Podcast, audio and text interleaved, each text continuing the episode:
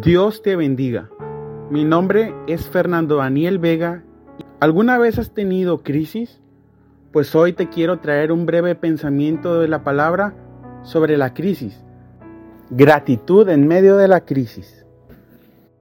En Salmo 103 del 1 al 5 dice, Bendice alma mía a Jehová, y bendiga todo mi ser su santo nombre Bendice alma mía Jehová y no olvides ninguno de tus beneficios. Él es el que perdona todas tus iniquidades y el que sana todas tus dolencias. El que rescata del hoyo tu vida. El que te corona de favores y misericordias. El que sacia de bien tu boca de modo que rejuvenezcas como el águila. Para entender el versículo anterior, definiremos la palabra crisis.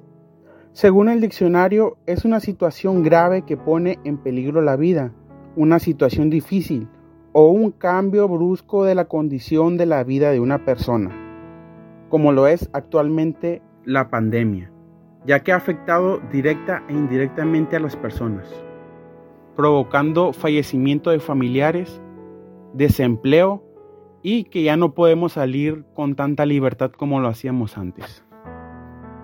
Es necesario saber que los cristianos no estamos exentos de sufrir crisis, ya que tarde o temprano llega a nuestra vida momentos de aflicción, escasez, de desempleo, de amenaza, etc.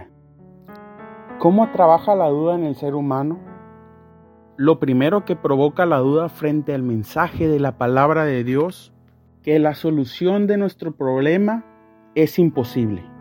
Por eso la palabra del Señor Dice que la predicación del Evangelio es la locura para los que se pierden, pero es poder de Dios para los que creen. La gente en su sentido humano dice, es imposible.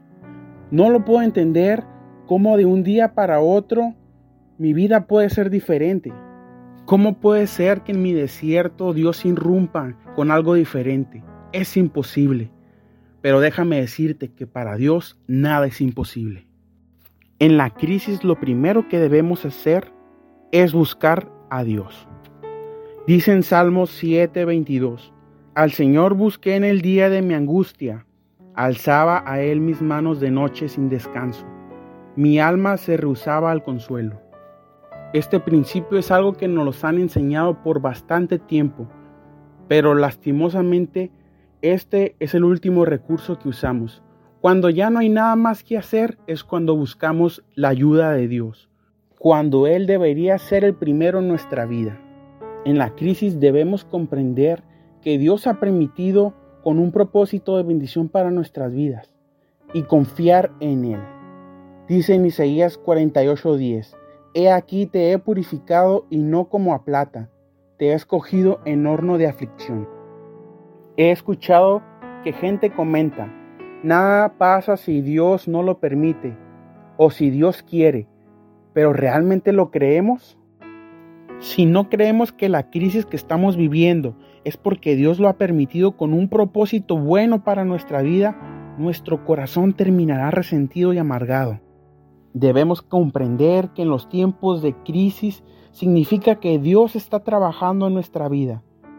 En la crisis debemos tener mucha paciencia y esperar teniendo la seguridad de que Dios nos ayudará. Dice en Salmos 41 y 2, pacientemente esperé a Jehová y se inclinó a mí y oyó mi clamor y me hizo sacar del pozo de la desesperación, del lodo cenagoso, y puso mis pies sobre la peña y enderezó mis pasos. Y como bien sabemos, en los momentos de crisis lo que más cuesta es ser pacientes y esperar. Queremos que todas las cosas sean instantáneas. Como lo vemos en el versículo anterior, es una de las grandes lecciones que aprendemos en tiempos difíciles, en tiempos de crisis. Que las cosas no cambiarán enojándonos, ni desesperándonos, ni haciendo berrinches. En las crisis de Dios nos debe llevar a doblegar nuestras vidas ante Él y decir, que se haga tu voluntad, Señor. Pongamos atención en las siguientes palabras que menciona el versículo. Me hizo sacar, me puso mis pies, enderezó mis pasos, lo leemos, pero ¿sabemos qué significan esas palabras? Que si esperamos pacientemente en Dios, si no nos movemos en nuestra fe, si no hacemos locuras, todo lo que nosotros no podemos hacer, el Señor lo hará por nosotros. Él nos sacará de la crisis y nos dará la victoria. Debemos entender que lo que estamos pasando actualmente en la crisis, el día de mañana será un motivo de alabanza para nuestras bocas. Dice en Salmos 40 del 3 al 5, puso luego en mi boca cántico nuevo, alabanza a nuestro Dios. Verán esto muchos y temerán, confiarán en Jehová. Bienaventurado el hombre que puso en Jehová su confianza y no mira a los soberbios, ni a los que se desvían tras la mentira. Has aumentado, oh Jehová Dios mío, tus maravillas y tus pensamientos para con nosotros. No es posible contarlos ante ti. Si yo anunciare y hablaré de ellos no pueden ser enumerados. Sé que vamos a testificar y glorificar a Dios por sus maravillas manifestadas en nuestra vida. Él cambiará nuestro lamento en alegría cuando cumpla sus propósitos en nuestra vida. Dios pondrá una alabanza en nuestra boca, un cántico nuevo nacido de un corazón agradecido por las maravillas que Dios ha hecho en nuestra vida. Déjame decirte que no ha sido una coincidencia que tú sintonizaras este canal en este día. Permíteme hacer una oración por ti.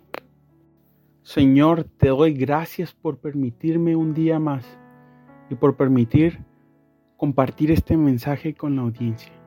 Te pido por todas las personas que están pasando actualmente por una crisis. Revélale, Señor, que todo lo que tú provocas como una crisis es para que nuestra fe sea aumentada. Como dice en la palabra, bástate en mi gracia, que mi poder se perfecciona en tu debilidad. Señor, te pido que nos muestres cuáles son las decisiones que debemos tomar dentro de la crisis, para que tu objetivo sea cumplido en nuestras vidas.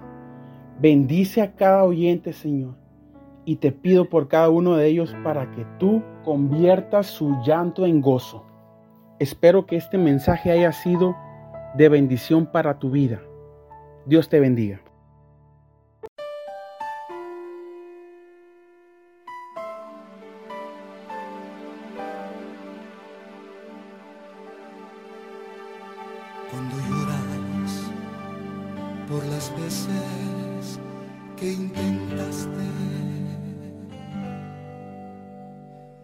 Tratas de olvidar las lágrimas que lloraste. Solo tienes pena y tristeza. El futuro incierto espera. Puedes tener paz en la tormenta. Muchas veces yo me siento igual que tú. Mi corazón anhela algo real. El Señor viene a mí y me ayuda a seguir en paz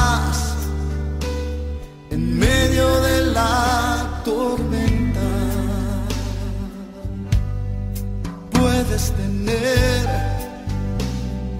paz en la tormenta, fe y esperanza cuando no puedas seguir. Aún con tu mundo hecho pedazos, el Señor guiará tus pasos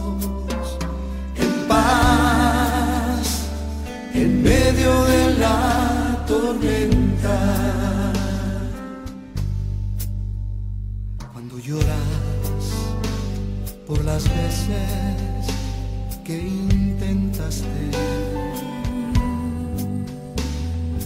Tratas de olvidar las lágrimas que lloraste. Solo tienes pena y tristeza, el futuro incierto esperar. Puedes tener paz en la tormenta. Puedes tener, Puedes tener paz en la tormenta. la tormenta, Fe y esperanza